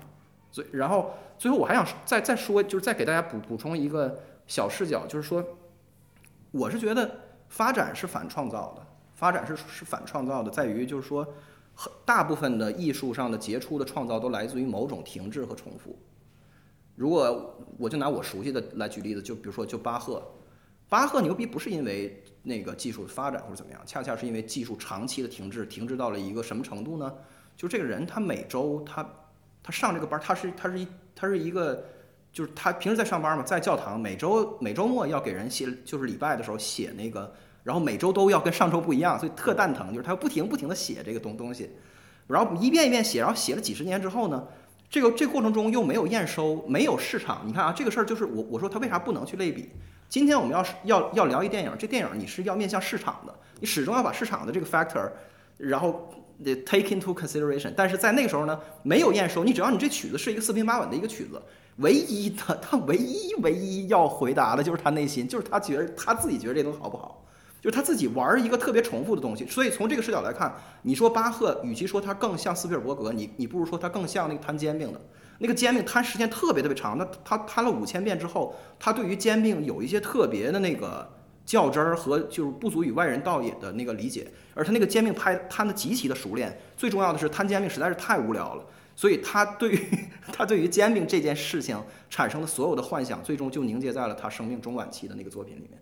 而是。而且特别有意思的一个点就是，就是巴赫在自己临临死前，其实他是见过钢琴的，但是他所有的作品都不是给钢琴写的，因为他那时候他都快就是已已经到他晚年了，这钢琴才被发明出来。他一辈子写的所有东西都是在羽管键琴上。那羽管键键琴是你你摁一个琴键，然后那个琴有一有一个拨那个琴琴弦的东西，它横着就动一下，所以这个东西是没有音量的，明白？就是你使劲摁这个键子和你轻轻摁这个键子，它那个咚的一声是一样的。也就是说，就是如果你实际回到巴赫的那个时代，你能想到他用的那个工具是多么的原始，以至于就是以及他他干的那个事儿是多么的重复和停滞，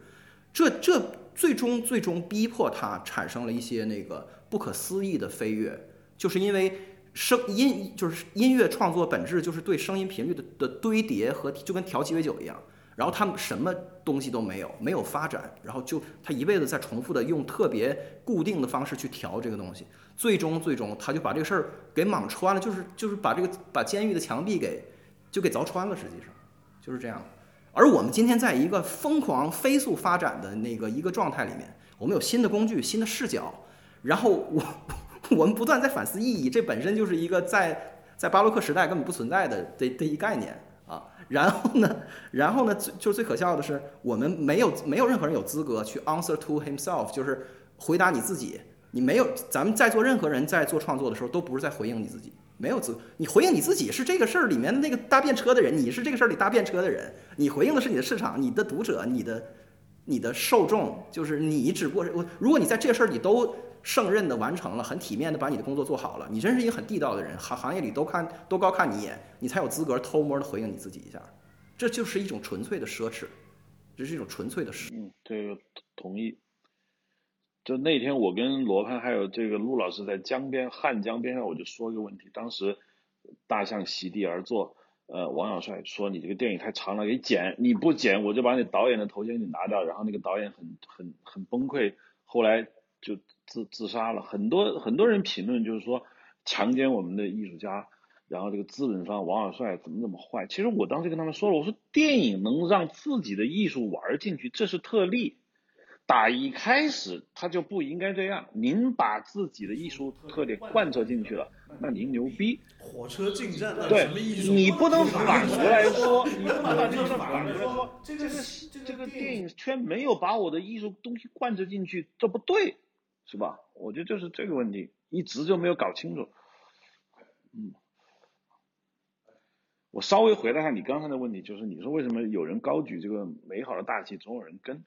我这么多年，我一个很大的一个变化，其实可以形象的说，我开始承认标签化的意义。以前有人说，哎，去美国洛杉矶别去那黑人去啊，那那啊都黑人挺坏的，这是一种标签化。有人说，穷山恶水出刁民。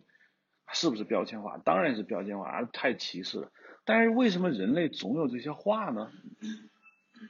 你不想想这个问题吗？如果我们能轻易的下这种价值判断，这就是歧视，这就是标签化。既然如此清晰明白的那么浅显的道理，那么人类为什么还要讲这个话呢？我发现这个逻辑正好是反的，就是因为这些话对，这些话要是毫无道理，纯属胡说八道，你根本就不会去反驳他。就是因为这些话拥有强大的合理性，你感到了恐惧，你觉得他无无敌，所以你你非常害怕他，于是你就开始疯狂的反击，这就是我说的一个标标准。人们就是要用标签化看问题，人们总是帮各种事物、各种人、各种思想、各种社会运动贴一个简单的标签，这是人类大脑简化运算，别让自己大脑过早死亡的一个必然的过程。所以美好这个标签一贴上去。人的大脑就被激活了，他不会管具体的事情，我们很难面对具体的事情做具体分析，因为那样烧脑。人类天然就是个标签化的动物，人类几几万年的发展靠着标签化才有你罗盘，才有罗东，还有在座的所有人。如果人类的第一批走出非洲的都是一帮思想家，完蛋了，咱什么都不存在，这一点活路都没有。这就是为什么总有人贴标签。总有人把一个事情高度抽象化，不管具体的任何事情，总有人信，就这原因。就是说，你认为这个举着一个为美好世界而奋斗的旗帜，嗯，本身是邪恶的，或者不从邪恶，就是它它总是不大对。它本身就是一个人类思维模式，我是这个意思。嗯，啊，吟唱道德就就是止痛片儿，就是一个模式。我们我现在。可能我慢慢理解，就是很多我就觉得，哎，这么邪恶、这么不对的事儿，为什么它总是消灭不了呢？其实背后它就是对的，它就是合理的，他还真就对了，他就是消灭不了，是吧？他如果真是那么不合道理，他早就不存在了。他为什么存在呢？就这么回事。而且我觉得还有还有一点就是，其实为什么会有人会跟着去要去能够能够能够能够被带领，其实也是源自于就是在对于社会和对于个体认知的时候，他有一种很深深的一种焦虑，而这种焦虑是没有办法自己去解决的，那他就需要有某些时候，当然抛开这个比较独立的人而言的话，大多数时候是觉得。哎，我其实并不是我真的要去向往某一种你觉得的美好的东西，我要去追逐它，而是我要避免落入到另外一种就是我觉得不美好的东西呢上面去。就是在认知痛苦的时候，比认知美好的时候，其实印象是更深刻的。所以他尽可能是去要去避免那些东西，而于是会陷入一种被带领。就我觉得是这样的一个这样的一个关系。我我我同意罗登刚才说那个，就是其实人的大脑，我觉得是因为可能是因为生理构造的原因，它在处理信息的带宽上是受限制的，所以说你必须要把问题简化。就是就你看现在咱们的社交媒体或者移动媒体，就是赞和踩这两个键特别的粗暴，但是呢，对于绝大多数使用者来说，这是一个就是特别便捷的那个入入口，因为你只需要判断那个是和非就行了，那别的什么都不需要判断。但实际上在是和非之间。你根据不同的议题会有一个很宽的那么一个灰色地带，但绝大多数人是他的就是大脑的信息处理能力是承载不了这个这个这个带宽量或者这个信息量的。你看，就咱们现在网上就是尤其像微博，微博是中文媒体中文那个社交媒体比较比较典型的一个平台，就是微微博上最经常出现的一个词儿就是翻转和打脸。对，但这个东西实际上就是因为它。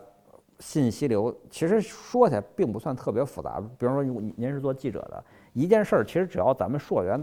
走一遍，这个事儿可以梳理得很清楚。但是对于大多数已经被碎片化时间那个分割开的那个用户来说，那他就需要用特别极端化的、特别简化的标签来帮助他来消费这个内碎片化内容，然后要么赞，要么踩，完了就完了。然后。当翻转和打脸出现之后，他们就再次进来，就是食腐动物进来再吃一遍这个就是尸体，这个就是最后得利者是谁呢？是实际上是平台和流量。让我想到那个知乎有一个人说，那个知乎上面的月经帖讨论那个诺兰的那个电影，然后就有人总总结了一遍知乎答案本身的规律，就是大概就是就是每过一段时间就会有一个新的答案获得很多赞，就是说比如说诺兰牛逼。然后，当诺兰牛逼成为这个这个讨论场域的 norm 的那个就是默认的观点的时候，就有一个新的帖子出来，叫诺兰傻逼，就是其实诺兰是傻逼的。然后就是，然后当这个诺兰傻逼的这个帖子就是所获得的那个，就是当人们去赞同他和转发他给人们带来的社交价值。的那个，它它的边际价值是是正的时候，人们就开始去 exploit 它，就是我去赞它，我去转发它，然后但然后的但是这个它这个集集集团的量越来越大的时候呢，它那个边际效益就越来越小。等它低到低到零到负数的时候，就会有第三个帖子出来，叫诺兰啊还是牛逼。我跟你说，诺兰还是牛逼。我跟你说，说诺兰傻逼的人都是装逼，诺兰还是牛逼。你好好品品。然然后这个然后就是以此类推，然后就又是诺兰傻逼，诺兰牛逼，就以此类类推，永续的循环下。去就是这样，所以说就是在这种移动互联网或者那个这个时代，就是那个咱们说的 KOL，它的那个作用就被无限放大了。K KOL 啊啊啊呃关键意见领袖，就是他他就他的这个他的这个信息节点，他就会被他就会越来越重要。然后但是呢，这个东西实际上你会发现，其实它被影响的可能性就越来越大了。因为咱们搞电影营销的特别清楚这一点，就是。几乎所有的电影口碑在映前都是可以被操控的，只是取决于你决定花多少钱的问题。这世界上还有还存在着一种绝对冷静理智的声音，能够对世界提出正确的判断的人。我相信，我相信有，但是它在哪儿？它可能非常稀少，它被淹没在这些噪音之中了。不是，它存在于理念里就够了。就是如果你始终对这个东西保持一种向往和和和什么可以了，它不需要那个发生出来。我我我在原来那个帖，我本来给刘毅抛出的一个话题是说，就是这个世界的牌局，也有几个大国在这个牌桌上玩牌，弄了一场这个规矩，剩下的小国们在后面站着，看着合适把自己小注扔上去，我跟大国扔一个牌局，赢了我就赢了，输了我就跟着就完蛋。但现在呢，就是说这个现在是一片大乱，刘毅就说，我觉得是一片断了。我要问的问，就跟我刚才问的问题，就是说，这世界是美好。我认为这个整个世界的美好的格局是由以前某些大国规定的。比如说我所知道的啊，二战之前张伯伦去德国是吧，跟希特勒随行谈判，因为张伯伦认为欧洲的和平，他肯定是有套完整的欧洲和平是这样的。然后我去跟希特勒谈了，我带来了一个是二十年的和平，他是很美好的一个人，他认为这世界上有一个有一个美好的格局在这。啊，但尽管他后来失败了，但我在想，现在还有没有世界上有一些领袖人物或者是一个实力，他们会觉得世界还有一个美好的格局？就是我本来想问你这个的，就是我说白了，就是这世界还有没有美好的格局在？我觉得你说的这个问题，就是说再拓展一点，就是说，你认为秩序是否美好，很大程度上取决于你站的这个位置。就像你刚刚所说的，这个张伯伦认为。如果可以维持欧洲的这个整体的这种形式上的这种和平不改变，那他可以把捷克斯洛伐克给分割了，包括就是说这个到这个呃，包括那个时候这种可以国联可以认为说，反正就说这个呃，日本占领满洲这事儿就无所谓，我们就那么让它过去了。你要是一个。就是你，你要是一个中国东北人，或者你要是捷克斯洛伐克的一个人，你绝对不会认为说这种秩序是非常美好的。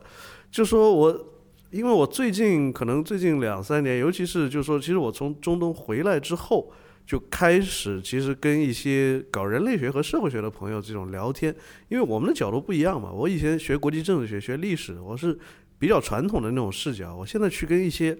人类学的、跟社会学的这些研究者、这些博士交朋友，然后就说，因为我们可能去过一些类似的地方，但是我们视角完全不一样。然后我会发现一些特别有意思的这种东西，就是比如说这种在非洲，就说你刚刚说有没有那种纯粹的美好？我告诉你，就说就最典型的，就是说到今天为止，在非洲，在尼日利亚的这种很多地区，有那种。年轻人就自己用非常简陋的这种乐器组成的这种乐队，把这种他们过去这尼日利亚这种土著民族固有的这种舞蹈声音这种元素拿来做这种摇滚乐，就是这是最本真的这种，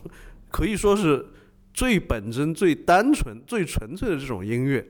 但是就说这有个前提，就为什么？因为就说对这些最对这些年轻人来说，就尼日利亚，就说我以前也跟你聊过，是一个差不多就是说百分之十的人口控制百分之九十财富的这种国家，然后这种他们都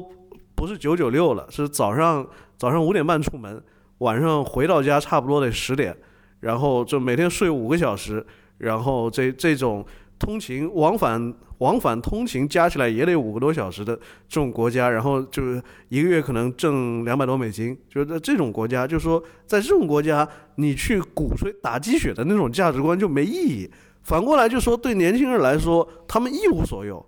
就说他们只能用自己的身体，用自己所记忆里的他们童年时代的那种音乐、舞蹈这些要素来表演，就最后构成他们的这种音乐。而且特别小众，就基本上可能在除了非洲和美国的一些就黑人社区，没人知道这种音乐。所以就说你说的这个秩序，就站在我们的角度，我记得我以前也就说我去，我也跟你聊，还是跟罗登聊过几回吧。就说你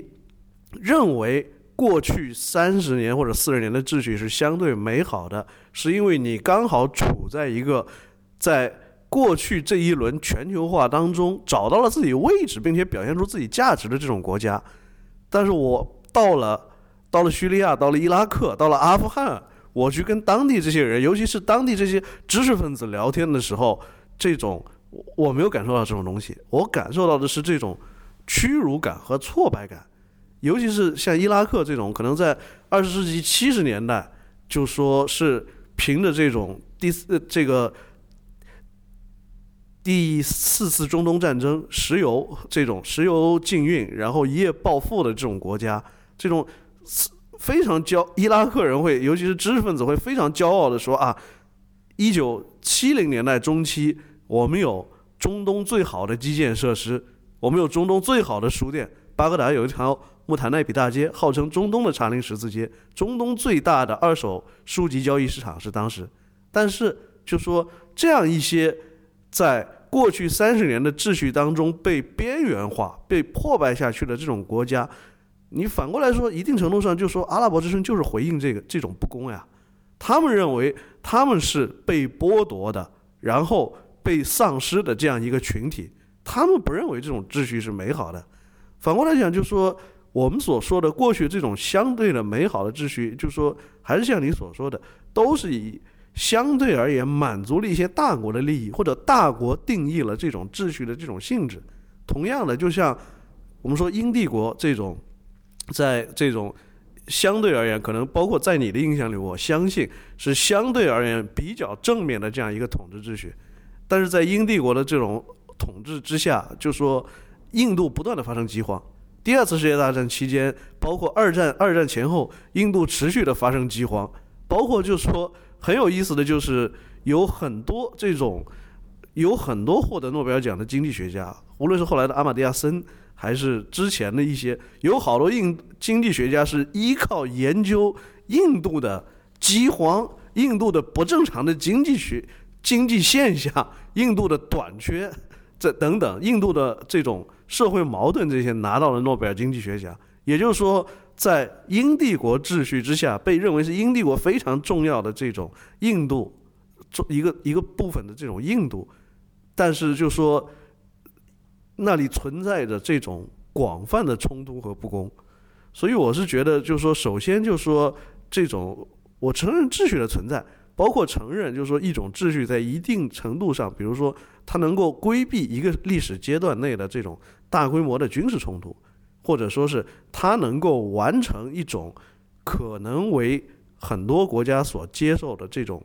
利益和资源的再分配，但是就说第一，我是觉得就说你对于过去的这种所谓的美好秩序的这种这种感觉，可能本来就是一个这种想象。第二，就说我是觉得就说就说你不能够因为。说到底就是美国人或者中国人要过好生活，你就说这种这种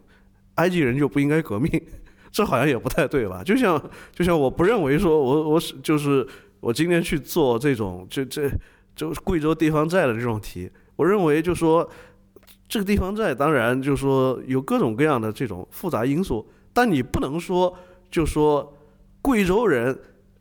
贵州黔南这种县独山这种县城里的人，他想发点小财，他想增加点收入，你不能说这个是错的。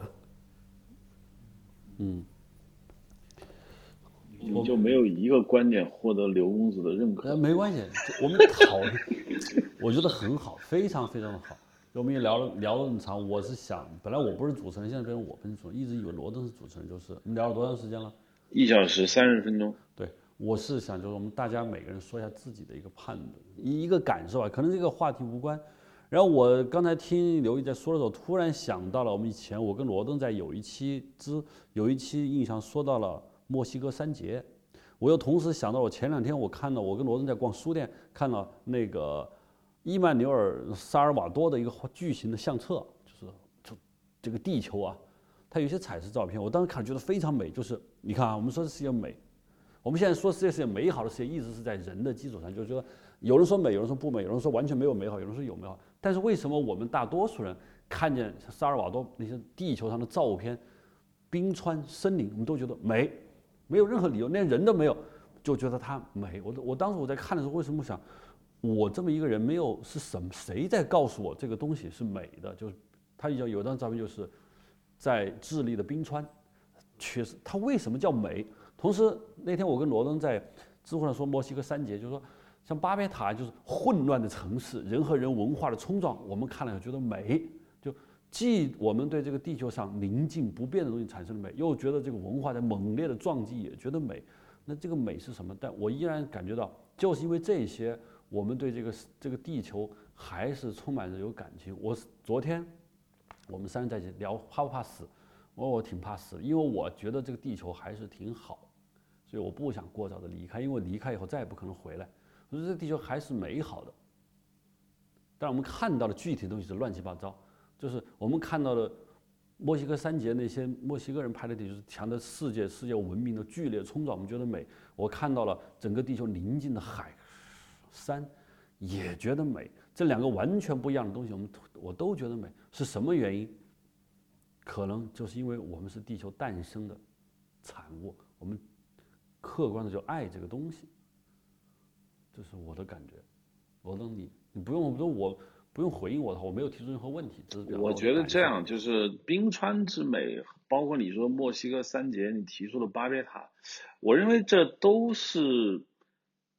潜意识曾经被人点过赞的。他要从来没有被人点过赞，你让他你觉得好是很难的，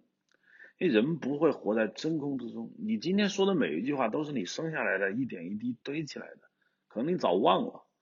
当你说萨尔瓦多，就光这四个字，它就是美的。为什么呢？外来和尚好念经，尤其是南美、拉美，啊，西方主流几个国家都烂大街了，不提，啊，这就是好的。自己去一些地方，我还不知道萨尔瓦多，看见大自然。曾经有人说大自然是美的，你从小接受过，你忘了。墨西哥三杰也是，墨西哥那些人，他在墨西哥的电影为什么没人说美呢？没人说好呢？或者不重视呢？等特斯拉到了美国，才有人叫叫的欢呢？就是因为这体现了美国文明的宽容，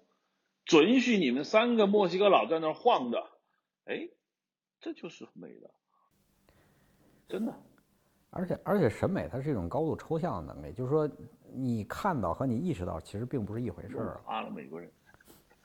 我我我，你看我刚才刚才刚才罗登说到这儿，我想起我小时候一事儿，就是我我小时候是在青海长大的，就是那个夏天的时候，经常的一个消遣就是去捡蘑菇，然后有有一次我们去捡蘑菇，然后就是走了很远，远到什么程度呢？就是你你你放眼四望，就是视野范围之内没有任何人造没有没有任何人造物存在。那是恐惧，那不是恐惧，就是当时有一种感受，但是那种感受呢，我我以当时那那我我打断你一下，我总问你个问题啊。假如你现在真的把一个火箭把你送到了太空，嗯嗯你回头看蓝色地球，嗯嗯你就自己你你排除罗登刚刚所说的，嗯嗯。一切别人给，你觉得这个蓝色的地球星球美吗？是这样的，这个问题我已经回答不了了。为什么呢？因为在我们的教育过程中，我们已经被反复的灌输了这个概念。有一个有一张非常著名的照片叫蓝色弹珠，就是我们的微信的那个微信，你一打开就是那张照片，就是你只要看到这个景象，你你下意识你会被判定为说哦，OK，这是美的。我已经回答来来来，我终极回答这个问题，然后就等着陆老师的最终的一锤定音。为什么是美的？老板让我来回答你。首先你要有安全感。如果真把你放到一个智利的南部冰川，让你是一无所有的，你是恐惧的。哎，你展你摆脱了这种恐惧，同时又让你看到恐惧的那个具象，使得你能够回想起来，我是摆脱恐惧的这份感受，你会觉得是美的。如果抛离这种安全感，你不会觉得美。所以那种美从潜意识就是一种我安全了，但是我又可以通过不断的目睹那些看似很可怕、会给我造成伤害的东西，如今它还伤害不到我，那就是美。那我刚刚问小北的问题，就是一样的，把你发射到太空，你一定是觉得你是在安全的距离，在生命没有迫在眉睫的危机回头望地球，你会觉得是美的。因为这种美本身就有危机四伏的东西在里面。如果一个美没有任何危机感给你到你的话，你不会觉得美，就是这么回事。回答完毕，来来来，陆老师，一锤定音。没有一锤定音。其实我是觉得，因为说提到美这个问题，就美，其实我们对于审美也好，对于美的认知也好，这是一个是一个接受和认知的一个过程。它跟我们的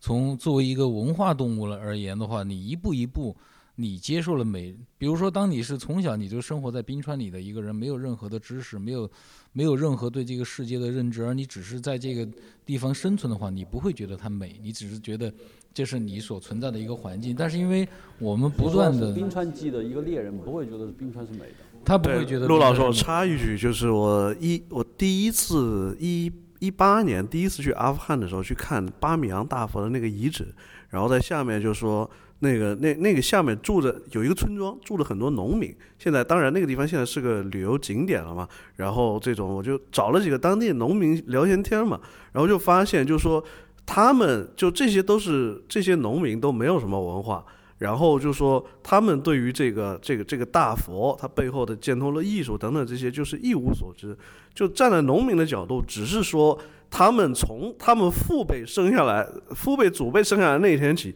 就有这个佛。这个佛跟他们日常生活也没有什么关系。他们在佛后面的那个岩洞上面，这个凿了很多小孔，原因是这个，因为阿富汗经常战乱，战乱的时候他们在里面藏物资。然后后来等到他们长到三十多岁的时候，塔利班来了。把这个东西给炸毁了，就对他们而言，就是就就仅此而已。非常冷静的给我诉说的这个过程，关于这个东西有什么历史价值、什么文化价值，对农民来说无所谓。农民只是很兴奋的指给我看啊，这个是我们是哪一年这个塔利班打过来的时候，我们把这个粮食藏在山上的洞里，就这个。对对，其实是这意思，就是说你如果没有一个相应的相应的认知的一个积累的话，你是没有办法去。觉得这个东西到底美还是不美？包括你把你弹射到宇宙，回头看这个蓝色星球，你就告诉我，你会觉得它美吗？那我肯定会觉得它美，因为我已，因为我对我的判断来自于我的所有的积累和知识和所有我对我对我自己感受的理解，那我肯定会觉得它是美的，因为美这个是，换句话说就是其实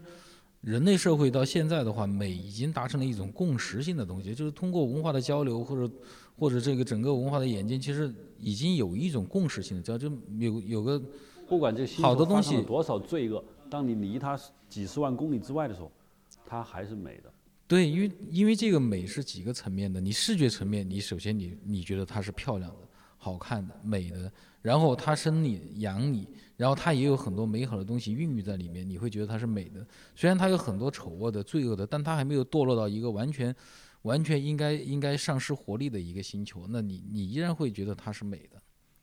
就这个美还是在于一个一个认知的一个过程，包括像刚才提到就是安全而产生一种美感。但是其实我们有时候，你看你面对一个火山在喷发的时候，你面对飓风在在扑腾海浪的时候，你也会觉得它是美的，因为这种美又是来自于力量的认知。就这些美都是我们通过方方面面，通过我们的各种各样的知识，让我们觉得。就是他能够从我们的情感里边找到一种共鸣性，于是它会产生一种美。就是我说的，来自于人类早期摆脱危机之后的一种劫后余生感。嗯，听仲青老师，就我想问，就我们你觉得我说的有道理吗？排开，就把你现在一样弹射到太空。那不叫你呃是，就你一个人看到了这个蓝色的星球，离他五十万公里之外看见它的时候，是，但这个它肯定是美的。它对我来说一定是美的，但是就是关键，这个这个这个这个问题的意义是什么？就是我们到底真正想？你为什么觉得它美？我只要问为什么？我们把所有的现象都抛开，挖底子。就我也在想这个问题。我我觉得刚才几种主要的的视角，大家都已经都已经 cover 到了，就是关于美是一种建构，是一种你后你后天的知识经验的一个综的一个综合命题，然后等等。那我再提供最后一个那个也也很普遍的的的视角，就是就是。你你你刚才是你描述这个这个这个行为的时候，你你省略了很多东西，就是我是我是怎么就到了那个那个位置能看到这地球的，就是就是我是怎么呃我怎么就能站在一个一百万公里之外的地方看地球呢？就这个事情想要让这个事情发生，那么就是从微观来看，我需要坐到一个宇宙飞飞船上，我需要付出很大的那个代价和努力，然后有这样一个契机，然后整个这个过程。就是我光想象这个过程，我都觉得心潮澎湃。我能够坐到一个宇宙飞船上，你给我崩崩到上面去，然后整个这个过程从那个就是从那种极其沉重的那个几个 G 的那个重力，到最后到失重，然后我悬浮在那儿，然后我能够能够得就是能够得到那奢那个奢侈的一瞥，我能够看到这个地方，就这所有的东西加在一起，其实它，然后再再加上从宏观来看。我会我会在这个过程中意识到这个意味着什么，我能够获得这个资格看到这个星球，这背后意味着人类人类能人类已经达到了什么，人类已经 accomplished 了什么了什么东西，所有的这些想象和和和怀念形成了一种 sentiment，就是一种情绪，然后再然后加在一起，所以就是我要补充的最后一个视角就是美是一种实践，美是一种劳动，美是一种代价。就是你付出了巨大的代价，你看这个东西才你付出的所有的代价，然后在你在你的回忆，在你在你脑海中翻腾的东西，使你有一种迫切性去凝视它，就是去仔细仔细的看它。对，它会深深的击中你，就这个意思。刘怡呢？你这就让他说一下。你到那个位置，你会什么感觉？呃，就有有一个其实不是很像的问题，但是可以做类比。就二零一六年夏天，就我跟我的一个同事，就我们从这个菲律宾的巴拉望岛就坐船到南沙群岛去，然后就说这个我雇了一个很小的渔船，因为预算也不多，就雇了一个很小的这个渔船，就是在在一个不算很风平浪静，但是海况还好的一个这么一天，就我们就从巴拉望岛出航，一直往西就进入这个南沙群岛的这个腹地。然后这个这个旅程是单程差不多就要有十二到十四个小时，就说在这个过程当中，就是巴拉望岛已经是离南沙群岛最近的一片比较大的这个陆地，也就是说中间十十二个小时以上，就说没有任何陆地可以停靠，然后就说这个呃，包括我们那天其实航行过程当中，我们中午出发的，航行过程当中没有。就只碰到过一次别的船只，然后就到了我我这个同事其实经验也挺丰富的，就去过各种场合，也做过很多采访。结果到了差不多就中午十二点左右出发，然后我们早上可能在一点多的时候就到达了南沙群岛东端的有一个地方叫叫舰长暗礁，那个就是南南沙群岛的最东端，但是它是沉在水面之下的一个礁石，然后。这个时候就说天开始下雨了，然后就说这个就晚上很凉，海上虽然是八月份，然后我这个同事在那个场景下被吓哭了，就是就站在我的角度，我会认为说啊，这种首先就说这是一个非常难得的，尤其是坐一个小船在海上航行的这种经验，因为我以前也有出海的经验。就是有一次，有一次是坐海军的军舰，还有一次坐大的游轮。但是有这种很小的这种小船，其实就你更能体验。就站在我的角度，我会认为我更能体验这种，啊，这种人类早期这种无论是渔业还是航海业的，就是那种波澜壮阔的这个感觉。但是就是在这种，在一个你周围可能一百差不多一百多海里吧，一百二十海里左右。也就是说，将近二百公里都没有任何陆地，天又很凉，晚上又在刮风下雨，就你周围没有任何灯光，这种不确定性情况下，我那个经验丰富的同事还是被吓哭了。就说没有什么来由，就是他身处那种环境当中，他感到了一种对于不确定性的恐惧，他就真的吓哭了。而且不仅是吓哭了，是他抱着菲律宾的那个船长说。你把船开回去吧，问题就在于我们开回去还要十二个小时，但是他就是不顾一切的，他说，他就觉得说，就只要在船掉头往回开了，他就能获得那种安全感，哪怕我们开过来要十二个小时，开回去还要十二个小时，路上还是很危险，但是就说他觉得他就可以摆脱那种让他置身于不确定性中的那种感觉，他只要觉得说我是在返回陆地了。我是在返回我熟悉的那种场域了，他就能够有安全感，就是，然后很多时候就说你你刚刚说的这个这个情况，其实就说我是觉得第一个就是刚刚仲老师说的，就是它取决于就就像你你作为一个搞电影的，你对于这种视觉视觉艺术这这些更有感觉的人，你跟我作为一个这种。文科背景出来的人，这种看这东西的感觉就会不一样。而相信我的同事里面，比比如说我有这个做科学报道的这个同事，就专门是采访了很多跟登月相关的信息源，就土摩托圆月写了这个封面，写后来还写了一个这个这个封面，然后就说就就他作为一个这个学这个学生物学出身的这种记者，但是他对于这种地球的那种感觉。包括就是说，对于那种那那种，我相信就是说，可能面对那样一个场景，我跟他都会有激动感，但是我们激动这种原因可能就就就很不一样。而且一个一个艺术从业者，他并不需要把自己的工作的意义和价值建立在一种本质美上，就是你不需要这个，没有这个，你的工作依然是伟大的。关于你刚才提到那个，就是回看地球是不是美这个事儿，其实，在电影行业有一个马上就要发生的事儿，可以验证你说这个，就是汤姆克鲁斯和那个道格里曼马上要去国际空间站拍一部电影，他们要乘坐那个就是马一龙的那个猎鹰猎鹰火猎猎鹰火箭把他们送上去，每个人七每个人的代价是七千万美元，然后去国际空间站大概拍十五天，然后在那在那种情况下，其实。就跟回答了你说那个问题，你是怎么到那个地方去的？然后由此你会产生什么样的感知和感受？为什么人们喜欢带血的钻石？这这那个是个什么用意？就是他付出了巨大的代价，他那个那个那个爱心就会增加。会就像我跟你说个最简单，因为你也去过贡嘎山，我也去过。我第一次去贡嘎山，远看是很美的。有一天我愚蠢的想自己爬到山脚下一颗巨石上拍个照。等我到达那个巨石的时候，我发现那个巨石有十几层楼房这么高。我就就像刘一老师刚说的，他是那个同事被吓哭了，我真是被吓到了。那个石头远远大过你能想象的那个比例，从冰川上崩下来个石头，十几层楼房那么那么高。而这个石头在我在那个远处看的时候，那个石头不过是贡嘎山冰川底下一个完全不起眼的小石头。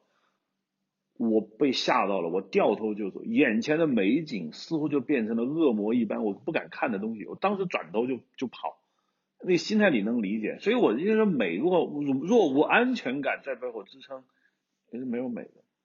就像他刚才说的一样，那海上是一样的，那个人已经没办法了，他必须要往回走，掉头那一刻，安全感就起来了。但我插一句话，就是就是科幻电影，科幻电影有时候就是他就会。尝尝试探讨这种东西的界限在。那是观众在坐在电影院里的时候，他就觉得美了呀。嗯，我看你们这帮人受苦，而我不用受苦，好壮阔啊，好波澜壮阔啊，是不是？但是电影，你进去，但是电影里的那个，但是电影里的那个人是一定要受苦的。对啊，就看着别人受苦，嗯，反而彰显我的安全，是吧？我我跟你们有点不一样，就我因为我思维方式不是你们这个思维方式，说我。像你说我怎么就能到空间站？我花了多少钱，受了多少训，是吧？我从火箭发射那刻的兴奋到我现在看着蓝色星球，我没有这么去想，我就纯粹的我想到呢，就是毫无疑问，我们看见蓝色星球会美。有一部分有可能是罗登所说，我们从生下来开始教育，这是我们的地球，我们的家。但我看，如果我在想象我在太空中看见了那个蓝色的星球，我首先第一想象的是我和这个球的关系，我和这个球的，我有种感觉就是这是主。就我是他造出来的一个东西，就是这是主，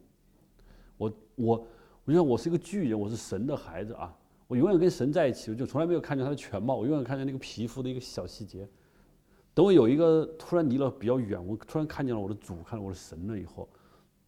你会突然意识到，我会感觉是主就在我面前，你这个圆球，你就属于他，我会有一种崇拜感，我会有很强烈的宗教的崇拜哇！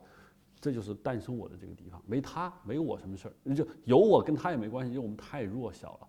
我只会有这个感觉，我会有一种强烈的崇拜感，就这是我的主，Creator，就是这样，我就说它是一个美，它是一种很强烈的美感。这个地球里面蕴含了什么样罪恶，都来说都是，就是它，你干涉不了，这是我的感觉啊。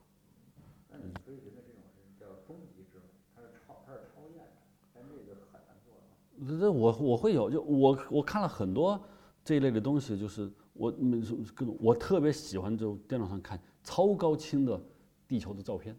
我看了就有崇拜感，有很强烈的。其实对不起，我还没有说完。其实我按照罗登上次给我说的这个，也别人说地球在宇宙中只属于沙粒中的小沙粒，就我们人类还刚刚处于就如果我们地球是一个。整个宇宙是一个地球的话，那我们只是在我们住的一个小树洞门口还没出呢，看见哦，我们我们的树洞在这儿，回头看了一下我的树洞而已，就你会一种浩瀚到了你无法想象，我只剩崇拜了，就这种美是我是这样的感觉。那那你看过那个旅行者号发过来那张那个著名的暗淡蓝点照片吗？就卡尔萨根曾经为他写过一段话那个，嗯，那个是不是就是接近你说这种感觉？就我看到银河，我没什么太大感觉，因为就虽然地球也是银河的产物，但是那个这个星球给我感觉会更具体一些。差不多了吧？呃，已经聊到一小时五十二分了，一小时五十二分，对，再再聊下去呢，我觉得，因为现在是这样，因为我们上次原来有一个七人台啊，那次聊了接近，嗯，也是两个半小时，呃，现在六个人其实难度也差不多，所以呢，我觉得。即使每个人只说十分钟，那也就五十分钟。然后我们还每个人还不止说了什么，但总体而言，最后我觉得还是挺圆满，我们到达了一个就是呃一个高度，一个高度，就是美。对，这我们你要你要知道有多少人在这个时间段，在这个疫情将起不起、将灭不灭的时候，很多人都对未来充满着一些爱聊的一个一个冲动。真的，我听了不少人都爱聊这个话题，就是开始聚焦了。我觉得我们根本就不是特别意外的，说非要聊个什么美好不美好的，我觉得很很很重重要。嗯，今天你是主持人，来吧，来，你今天来做收收尾吧。我觉得我们聊差不多了，嗯，就是我们的话题是这个世界还美好吗？当然每个人都没有说美好不美好，基本上都是不美好。但是在美好不美好中见到了美好的过去，也见到了美好的未来，还有美好的动因。我们对一切纯美好的东西都予以否定，对一切所谓纯美都予以了否定，并且正确的指出了美好并不存在的理由和什么。然后，但是到了最后阶段，我们还是对我们给了我们美好的这个造物主这个球，给了他一个美好的。好，不管怎么说，能有六个人在。春节将至，能够聚在一起聊聊天，我觉得这个事情本身是美好的。尤其在现在，我觉得其实跟这个社会连接，我觉得反而越来越少。就像你说的，互联网、移动互联网越来越多，我我非但不觉得跟这个世界越来越近，我真的觉得越来越远。因为以前你说的那个就是买张 CD 只看封面，因为也不懂嘛，英语也不认识几个字，就觉得哇，我的日子好美好，那个是真实的。真的是真实的，我我今天特别想说一个话题，好多人看电影是这么看的，看三分钟，片子放着，拿起手机打开豆瓣看评论，刷完评论之后上罗盘爱看的大葱说电影，看完之后那片子关了，然后那个片子已经看完了。嗯，现在在在 B 站上有一个专门的门类，就是 电影解说。对对。甚至我发现，我有一我有我有几次发现，就是这个念稿的那个人，我有几次发现就是。就念稿的那些那个人的，应该是高中没有毕业的文化程度，因为念了很多白字，但是与此同时，他依然有很多粉丝，而且我感觉很多人可能就是依赖这个人的这种解读，这这挺反过来讲挺有意思的，就是说有些人看完了这个电影，他还觉得必须要理解他，但是他又自我怀疑，觉得自己胜任不了，他一定要去找一个这种。解呃这这这种有一个别的什么人解说的这种节目来看一下，我我我我我这儿稍微补充一下，就是那个网上看那种三分钟左右的那种就是电影解说视频的人啊，他不是说我看完电影之后我需要再看再看一遍这东西来解来来理解，不是这样的，他根本就不看那个电影，他花三分钟他就他就认为他自己看了一部电影，然后跟你聊天的说啊这电影我看过，他就他其实只花了三分钟时间，就是一个碎片时间，就是。在我们过去看来，电影是一种这个就是通俗，就是通俗的那个文化消费品。但是在他们这儿来说呢，这个东西都有门槛，他就只愿意花三分钟。所以，我最后总结一下，就是我一个很大的一个感受就是，这个世界越来越拉平以后，并没有把人的意志拉平，只是你以前的在这个网络中的位置给拉平了，但是大脑并没拉平，所以就诞生了像你说这种奇葩节目，就是说。我看完一个电影要花时间和精力，理解一个电影要花时间精力，去评论和把玩一个电影也要花时间精力。现在所有人都有这个时间，所有这个下载资源了，但是不是不是所有人都有这个大脑，所以催生了你说的这些东西。这就充充分说明世界一点，就是这世界的技术比人的智力走得太快，这个两者很大的一个一个落落差，造就了现在很多很多事情。好，好，谢谢收听这一期的印象呃，大家可以在 IPN dot LI 上继续收听，同时荔枝播客大概过个几天就可以上线我们所有的节目，同时小宇宙的评论也比较方便，同时大家可以在微博上对节目做一些评论。好，谢谢收听。